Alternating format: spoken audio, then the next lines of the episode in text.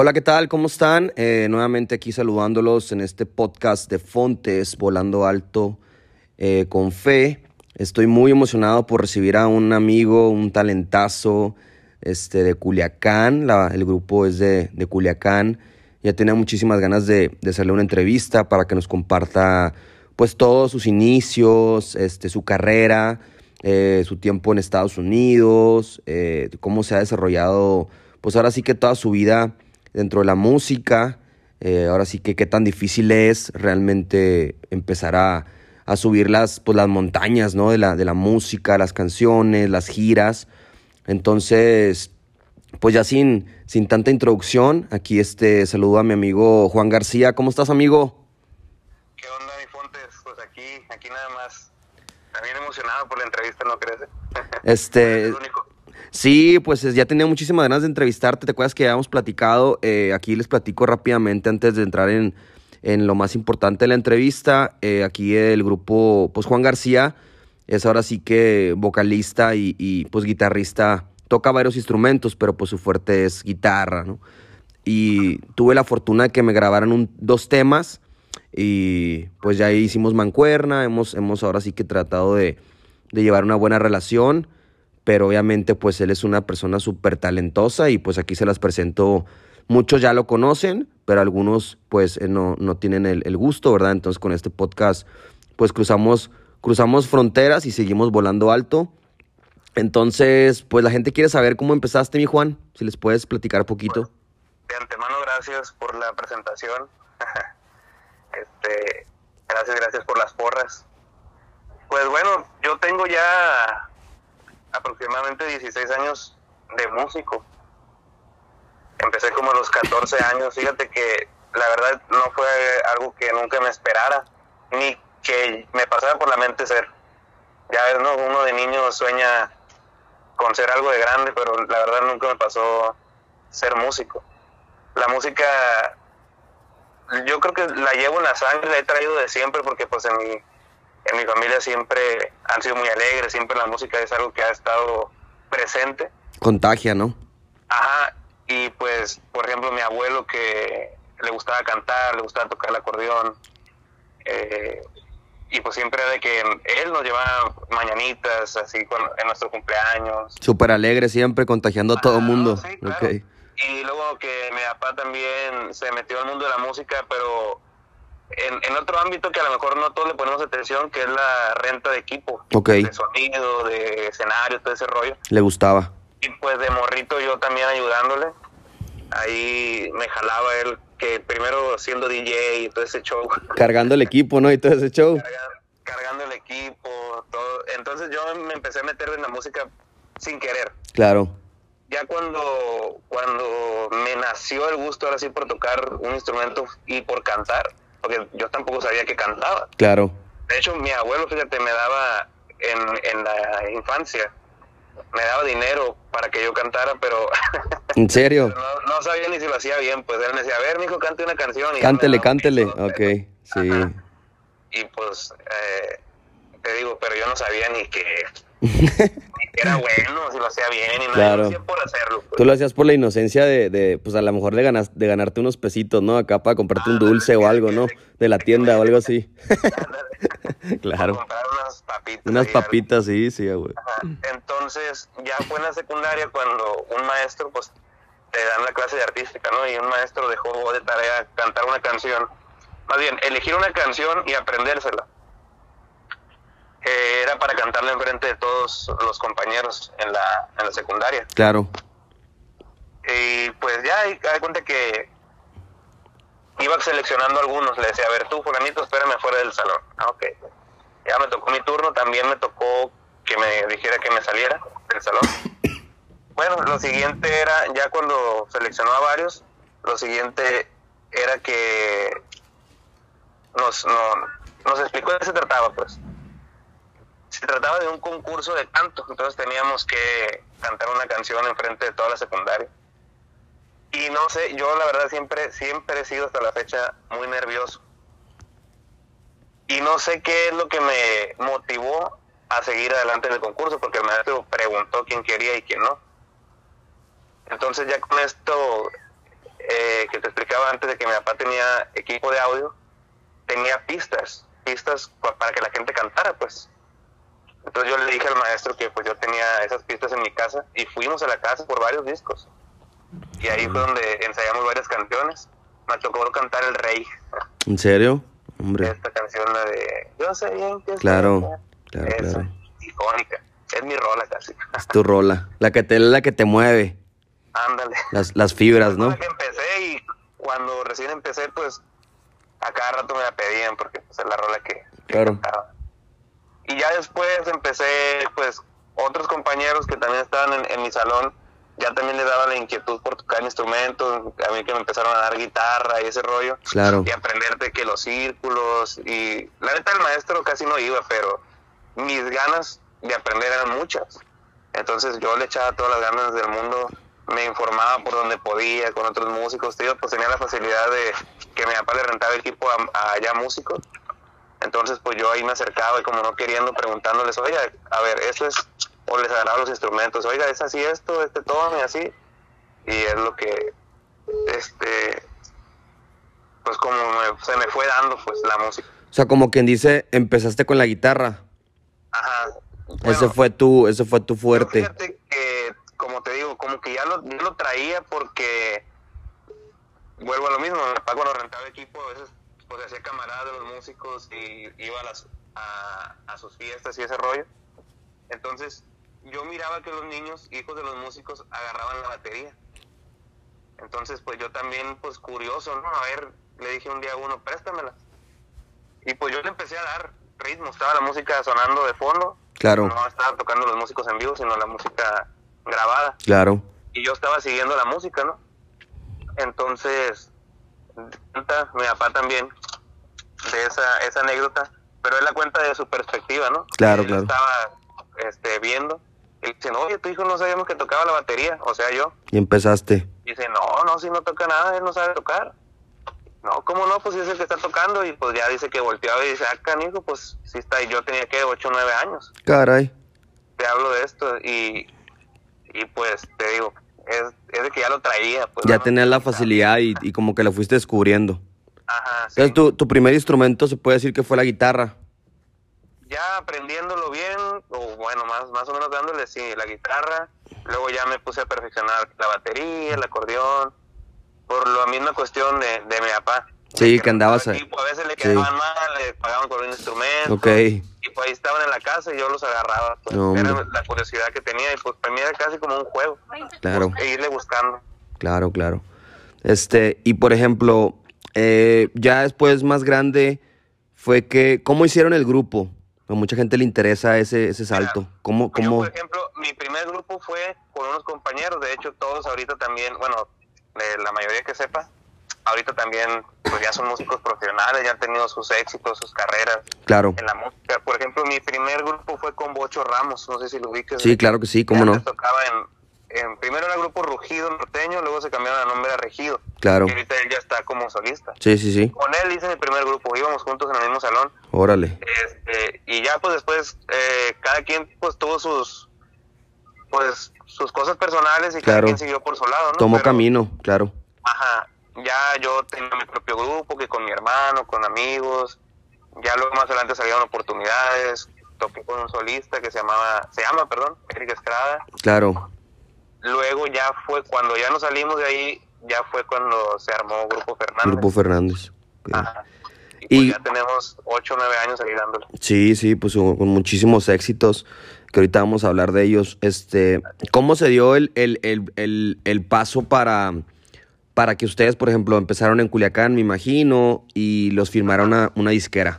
¿Cómo, ¿Cómo se hace eso? Porque mucha gente, pues obviamente anda, anda tras del sueño y, y quiere saber cómo, cómo lo lograron ustedes, ¿no? Pues mira, nosotros se puede decir que pues éramos un grupo local. Claro, Tenía, tu- nosotros siempre le, le buscábamos o buscábamos estrategias para que la gente nos, nos escuchara. Entonces, pues lo de las lo de la disquera fue eh, Fernando era el, el que el que pues se encargaba de tocar puertas y tenía pues como todo, ¿no? La claro. la pues la inquietud o la el deseo de por hacer algo más grande. Claro. Entonces, eh, después de varias, de tocar varias puertas, hablar con varias disqueras, pidiéndole la oportunidad, la primera que, que jaló fue Rancho Humilde. Ok, ok. Ya ves que, ahorita anda con, con todo Rancho Humilde. Sí, claro, cómo no. Los artistas que trae ahorita con la nueva ola de música. De las mejores, ajá. Bueno, pues ahí estuvimos, estuvimos un tiempito, luego pues siempre hay como diferencias, ¿no? Claro. No todo el tiempo se puede...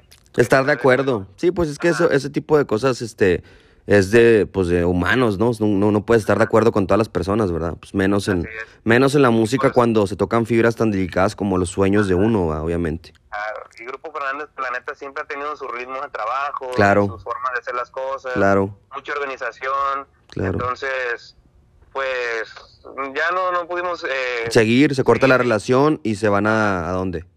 Ahí, de ahí nos tocó Isla del Records. Ah, ok, ok. que quien nos quien fuera el puente para poder entrar ahí y comunicarnos con Ángel del Villar y todo eso Claro. fue Jaime Jaime González de JG Music Ah, ok, sí, sí, sí. trae los Players del Rancho en ese entonces ellos estaban ahí con los, eh, los del Rancho todavía estaban en Del Records El papá de Cristian. perdón El papá de Cristian, ¿no? ajá el papá de Cristian Nodal Sí, mo. ok. entonces Jaime hicimos una junta con Jaime en Tijuana después de que ya salimos de, De Rancho Humilde. de Rancho Humilde Claro. y nos dijo, ¿saben qué? Pues váyanse ahorita ya.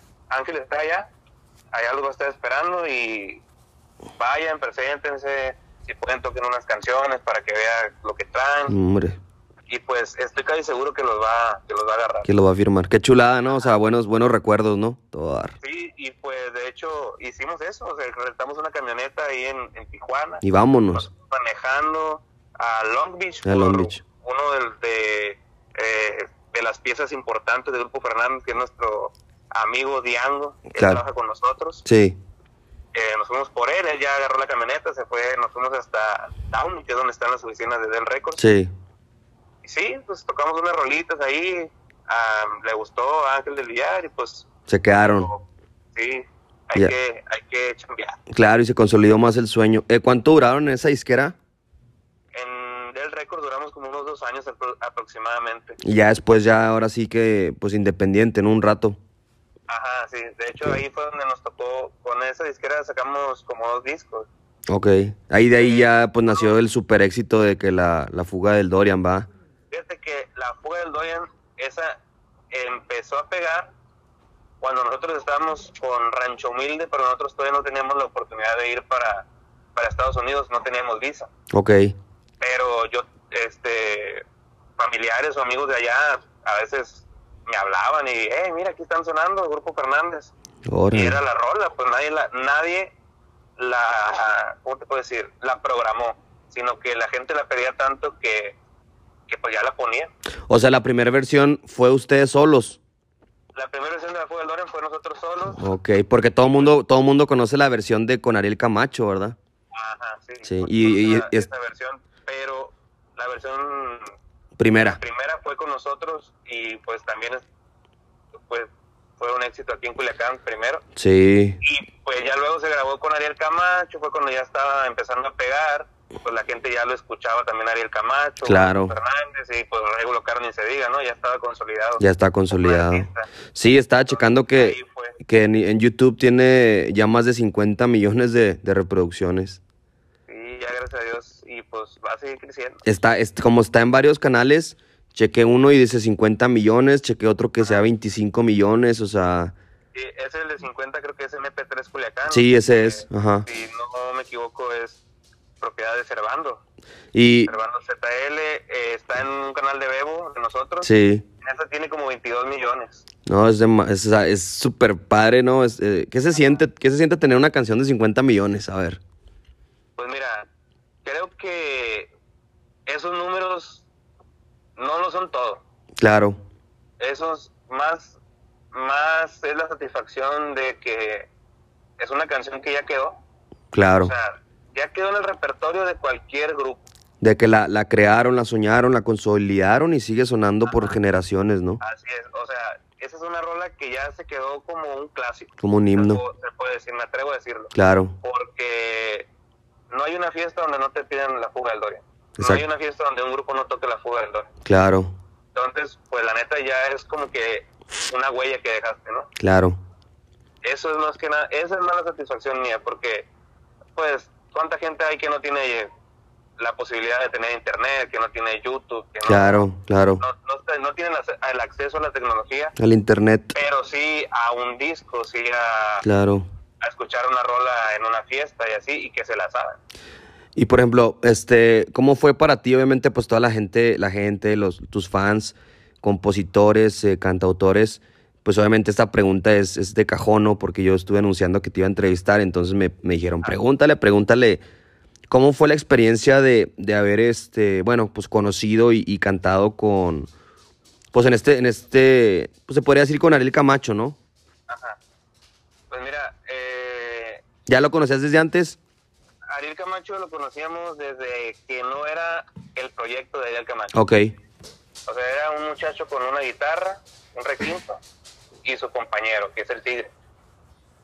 Entonces ellos los conocimos ahí en unas fiestas privadas, estuvimos tocando nosotros, que ya era pues recurrente. Y nos mirábamos ahí, pues se hizo la amistad, eh, se intercambiaron números y todo ese rollo, pues ya mirábamos en fiestas, Claro. salíamos, así de que, hey, cállate para acá, aquí andamos. Y ya después fue cuando empezó a pegar Ariel Camacho. Pero la amistad ahí seguía. Y, era- y fíjate que era lo, lo bueno de él. Lo- lo bonito. Nunca se le subió, nunca, Nunca- no le gustaba que la gente lo estuviera como adulando. adulando, abordando mucho en, las- en las fiestas. Claro. De hecho, me tocó ir a algunas fiestas donde, te digo, él ya estaba sonando, la gente ya lo conocía. Y así de que, pues uno, yo creo que igual que él, mm, ¿cómo te diré? Pues como que tiene los pies en la tierra, ¿no? Claro, sí. Nunca perdió los pies, ¿no? Sobre todo. Ajá, sí. Y se acercaba mucho con uno, así en las fiestas, así como que, hey, qué rollo, y aprovechaba que pasaba uno por un lado para como quitarse de ahí de la, de la gente. Sí, No sí, sí. porque fuera mala onda, sino porque pues él también quería disfrutar de la fiesta. Del momento, ¿no? Ajá, Claro. es. No, pues Y que. pues la verdad es, creo que es lo que puedo resaltar de Ariel Camacho, que era una persona muy alegre, muy sincera, auténtica, Claro. y que pues su pasión más grande era la música. Sí, su súper, pues. Era, ser alguien y lo logró. Súper querido, ¿no? Por todo México, Ajá. Estados Unidos, ¿no? Y pues todo el mundo lo Sí, que, los que verdad es escuchamos sus canciones. una chispa y un ángel muy grande porque la neta pocos artistas logran como cautivar tanto a la gente. Claro, claro. No simplemente por su música, sino por su personalidad, pues él transmitía eso. Transmitía mucho, mucha buena vibra, ¿no? Como se dice. Ajá, exactamente. Oye, y Era chido ¿qué, te qué más te me dijeron que te, que te, que te preguntara? Eh, bueno, eh, han tenido otros éxitos tam- también, ¿no? Este, ya hablamos de la, pues la fuga del Dorian, la vida del Dorian, este, las pacas, el de la Nissan, ¿no? Ah, también Este, esa es una de las últimas rolas que... que ¿Cuál más? El circo del payaso, el payaso. este, también el dueto que hiciste con Fontes, Ah, el de... este, el de la asesina de mi, Asesina de mi corazón. asesina de mi corazón, que le hicimos juntos. Sí, la rola que te grabamos también, que es Malverde. Claro. Este, y bueno, la, la última, ahora sí que, bueno, la última es la de, la que acaban de sacar, no hace poquito, hace una semana, ¿no? Pues mira, acabamos de sacar una hace dos días, se llama Andamos al Mil. Mandamos al mil, ajá. Ajá. Últimamente he estado haciendo muchos duetos, han estado saliendo uno tras otro. Sí, De eso sí no llevo como que un... No los tengo muy mono- monitoreados, claro. pero de las rolas de nosotros, pues es Andamos al Mil se llama. Sí, sí, la había anunciada, ajá. Y antes de esa está ¿Qué más da? con guitarras.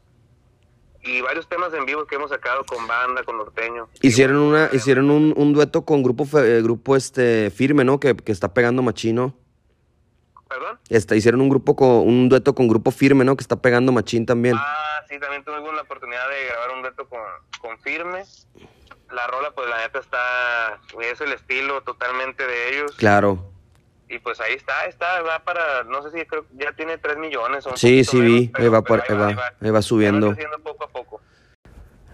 Pues aquí seguimos con mi amigo Juan García de Grupo Fernández y la- todos sus fans eh, y obviamente algunos compositores amigos me ahora sí que me estuvieron mandando mensajes para preguntarle pues cómo había sido toda eh, la experiencia de haber grabado un dueto con Grupo Firme, ¿no? Los que, los que andan ahora sí que ahorita así, así que en el cielo y pues aquí nos va a contar un poco. Claro que sí. Grupo Firme, fíjate que, pues qué fortuna, ¿no? Porque cuántos no quisieran hacer un dueto con ellos. Claro. Fue una experiencia muy padre que hasta agarramos un poquito su, su concepto en los, en los siguientes videos que hicimos. Claro. Por la esencia que se, que se plasma. Que se transmite, ¿no? En, el video, en el, en el audio. Porque pues la neta es otro rollo, ¿no? Una grabación en vivo tiene toda la esencia, toda la energía, pues, que, que debe tener la música, como debe ser, porque muchas veces estás en el estudio y no es como que le echas las mismas ganas o, o así. No se transmite lo mismo, ¿no, Juan? No, claro, no, o sea, es muy diferente. Obviamente tú tratas de, de en el estudio, pues, de transmitir, de ponerle esa energía que llegue la interpretación, ¿no? A, a la que le llegue a la gente, pero pues, la verdad que el, el sentimiento en vivo ya es otro rollo. Esa canción, este, ¿de quién es esa canción? ¿Quién es el compositor? Esa canción la escribió el compa Ab Luna. Ok. Es que es el segunda voz de Grupo Firme. Ah, ok, ok, ok. Es una canción inédita. Está muy buena esa canción. Cover, ya ves que pues, Grupo Firme también se caracteriza por tener en su repertorio pues muchos covers. Claro. Pero esa, esa es una canción totalmente inédita y pues qué, qué fregón que pensaran en nosotros para, pues, para grabar algo inédito. ¿no? Sí, no, pues que ustedes son, eh, ahora sí que son íconos de, de Culiacán, ¿no? Y pues obviamente lo que platicábamos ahorita que todo el mundo conoce pues sus canciones, ¿no? La vida del Dorian, La fuga del Dorian. Y pues son canciones que pues que son un himno, ¿no? Ya para el regional mexicano, para, para los grupos que para los grupos que cantan corridos, ¿no? Ya son canciones que se quedan, ¿no? Se quedaron ya. Ya, gracias a Dios, la neta, sí, es lo, pues te digo, te comentaba hace rato, es la mayor satisfacción que, que, pues, que puede tener un músico, yo creo, ¿no? O al menos yo. Claro. Como artista. Eh, ¿Tú qué le recomendarías a todos los eh, pues compositores, ¿no? Que, que dicen, oye, yo quiero que, pues que me grabe Grupo Fernández. Eh, ¿Qué es lo que tiene que pensar un compositor para acercarse a ustedes? O sea, ¿qué es lo más importante? Obviamente ya sabemos que la canción, ¿no? Pero tú como, pues como líder se puede decir de la banda, ¿qué es lo más importante que te, para seleccionar una canción? Pues mira, yo creo que como todo en la vida, en todas las profesiones que hay, lo más importante es la actitud. ¿Por qué? Porque así tú vas a ganarte a la persona con la que estás hablando. Claro. Entonces, si tú le quieres ofrecer tu chamba a otra persona, creo que lo más importante es saber cómo llegar, pues. Claro. Saber cómo decirle, oiga, ¿sabes qué? Pues yo soy fulanito, pues soy compositor, tengo estas canciones, porque muchas veces hasta ellos mismos se van para abajo. Claro. O a, o a lo mejor muchas veces tienen demasiado autoestima que pueden llegar a caer mal. Se van para arriba también. Ajá, sí, se dan mucho para arriba y te quedas tú, "Ay, a ver, tranquilo, tranquilo, o sea, Claro, no, acuérdate que pues también estás hablando con alguien que tiene trayectoria, claro, exactamente. entonces también sabe de lo que de lo que se trata esto. Entonces yo creo que, como te digo, lo más importante, la actitud y que es una actitud positiva, sincera y pues, no sé, también siento que el trabajo habla por uno mismo. Sí, ya, siempre, ya, siempre tengo esa frase. Tu trabajo habla por ti mismo. O sea, si, si tú me pasas una canción claro. y es buena, o sea, es parte de ti, pues. Parte de todo, ¿no? El conjunto que tiene que ser, ¿no? Exactamente. Y ahorita, pues, ¿qué, qué viene para Grupo Fernández? ¿Qué, ¿Qué viene más adelante? ¿Van a seguir sacando, lanzando canciones cada, pues, cada mes o más duetos o...? Pues mira, ahorita eh, nosotros hemos seguido trabajando, gracias a Dios, eh, durante la pandemia, sacando material. Ya Claro. teníamos material hecho, ya habíamos adelantado trabajo. Claro, Entonces nos sirvió muchísimo porque ahorita pues no hay de otra más que estar sacando temas para las plataformas. claro, claro.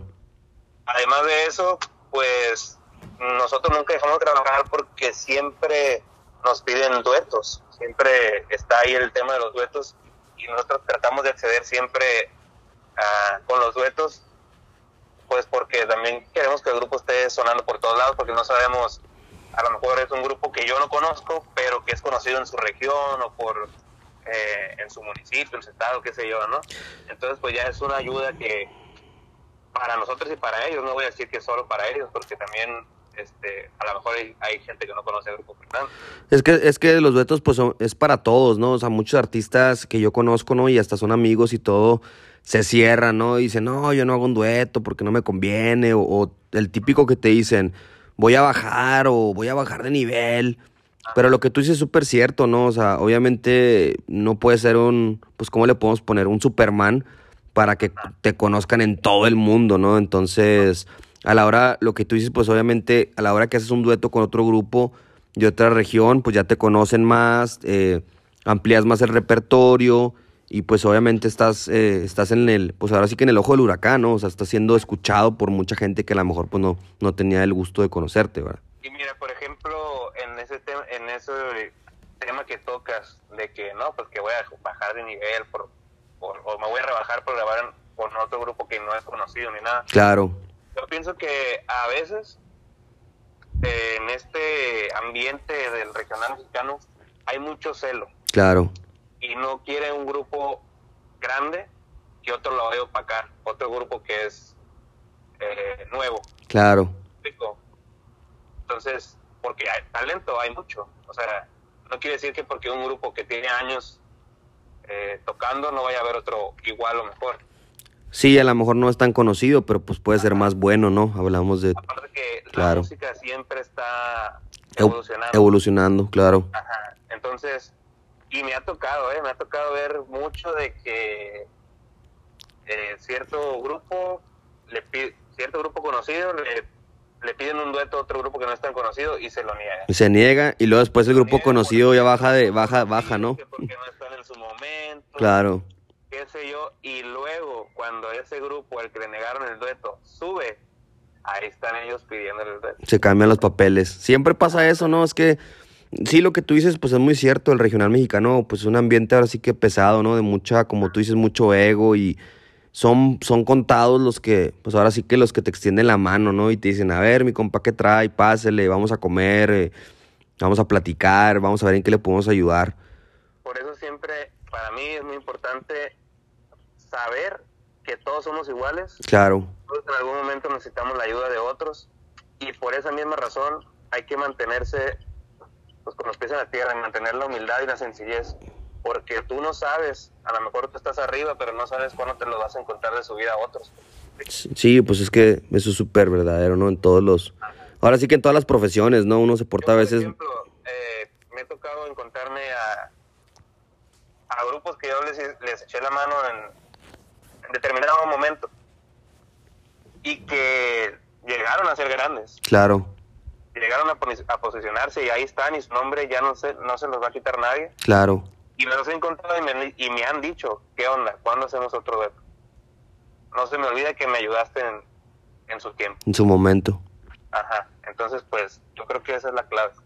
Sí, pues e, es, es muy, es muy, ahora sí que es muy este padre que que te, te, te, haga este tipo de preguntas, ¿no? Esta entrevista, porque pues ahora sí que te abres más con la gente, con tus fans, con algunos compositores para, pues saben quién es Juan, O sea, ya te muestras un poco más abierto y ya saben, pues cómo piensas, quién eres. Como la persona. Sí, claro, claro, y eso es muy importante lo que tú decías, pues de, de Ariel Camacho, ¿no? Que es una persona, pues era una persona transparente, buena vibra y pues obviamente yo cuando te conocí, pues obviamente así fue de que quién es Fontes y no sabías ni nada de mí.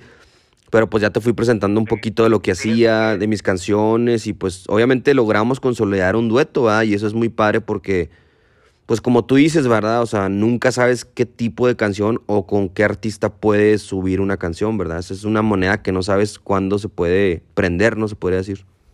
Así es. Y fíjate que yo no estoy muy, a veces, siempre pasa lo mismo no conozco a las personas porque no estoy muy inmerso en el mundo del regional. O sea, claro, conozco a los como a los que ya están, ¿no? Claro. Pero de repente hay gente que está empezando a dar señales de vida por ahí en algún lado, está agarrando seguidores y yo no los conozco a veces. Claro. Pero, como te digo, nunca me cierro la posibilidad de, pues, de, ver quiénes son, de escucharlos, de, de, de ver qué, qué proyecto traen y si me ofrecen algo entonces siempre tengo la disposición o trato de dármela para poder este pues apoyar a los, a los demás artistas, porque te digo, siento que es lo que falta aquí. Sí, pues es que tienes esa filosofía, ahora sí que ganadora, de, de que obviamente en la música, pues todos, si te echas la mano, si te ayudas, si, si obviamente haces un equipo, pues es una, hasta es un karma, ¿no? Te va a ir mejor. Eso es algo, pues que está escrito, ¿no? O sea, pues, es algo de vida, ¿no? Una forma de vivir, ¿no? Yo creo que es un estilo de vida.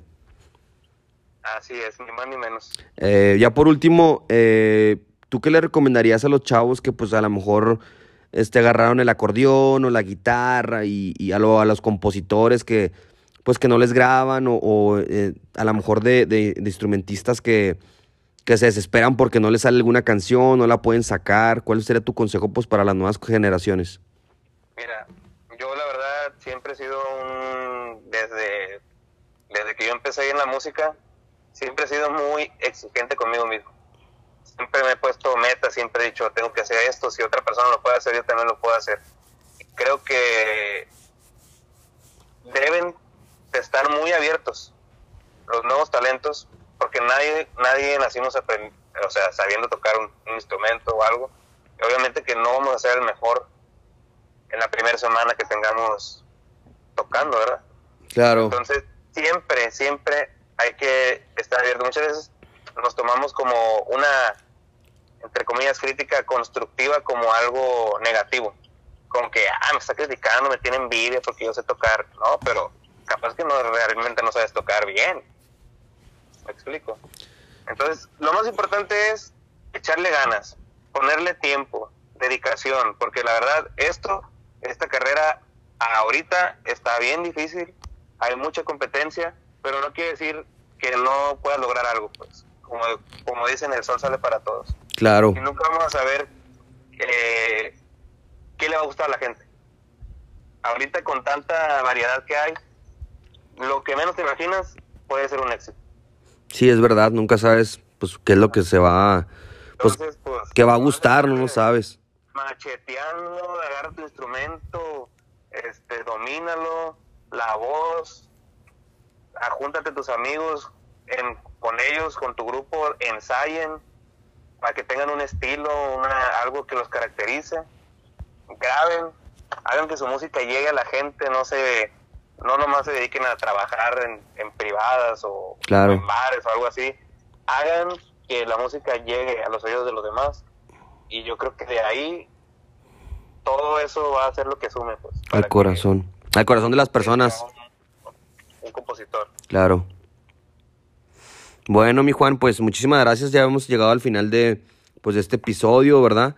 Eh, ahora sí que te agradezco por tu tiempo, por tus enseñanzas de vida, por habernos compartido un poquito lo que has vivido, cómo empezaste, luego un poquito lo de las disqueras, algunos consejos.